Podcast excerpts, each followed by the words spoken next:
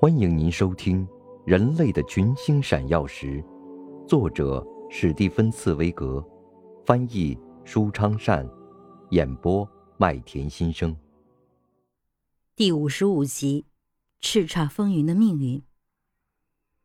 叱咤风云的命运总是迎着强有力的人物和不可一世走去。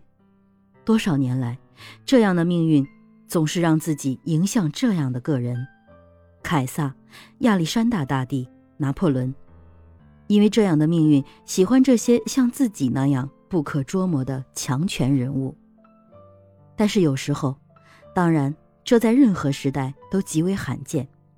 叱咤风云的命运也会出现一种奇怪的心情，将自己抛到一个平庸之辈手中。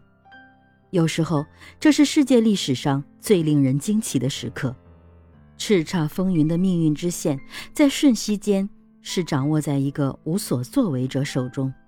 英雄们为争夺天下的博弈，像一阵风暴似的，也会把那些平庸之辈卷进来。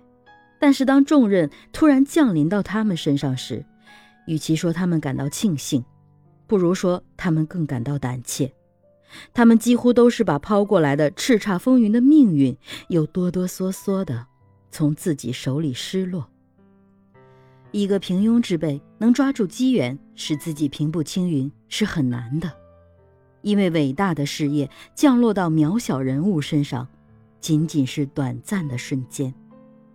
谁错过了这一瞬间，叱咤风云的命运，绝不会再恩赐第二次。您正在收听的是。人类的群星闪耀时，演播麦田心声，感谢您的收听。